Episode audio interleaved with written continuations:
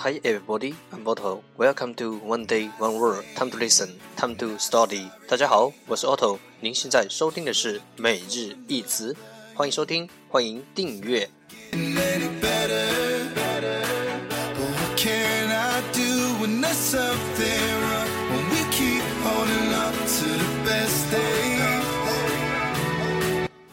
让学习英语融入生活，在途中爱上你自己。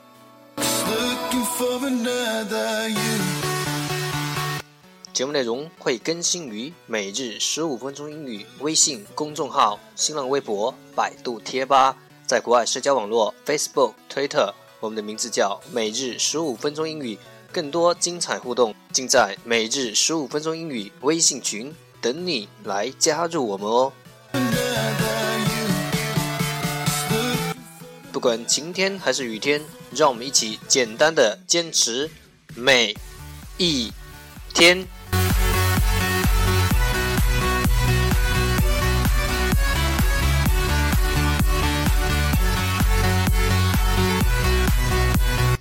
Okay, let's get started. Day 38. Today's word is busy. Busy. B U S Y. Busy. 形容词，忙碌的。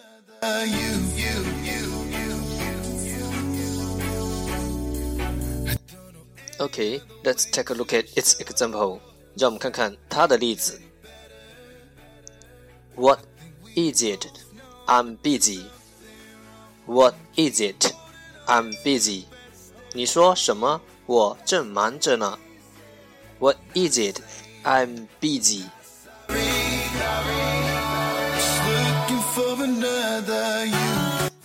Let's take a look at its English explanation. 让我们看看它的英文解释。When you are busy, you are working hard or concentrating on a task so that you are not free to do anything else.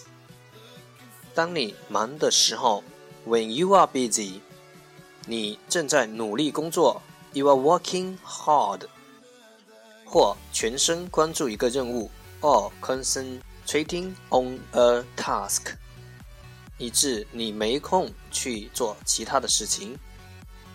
so that you are not free to do anything else。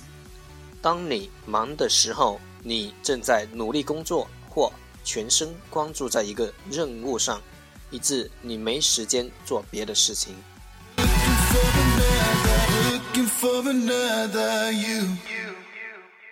Let's take a look at its example again。让我们再看看它的例子。What is it? I'm busy. 你说什么？我正忙着呢。Keywords 关键单词：busy，busy，b Busy, b u s y, 形容词，忙碌的。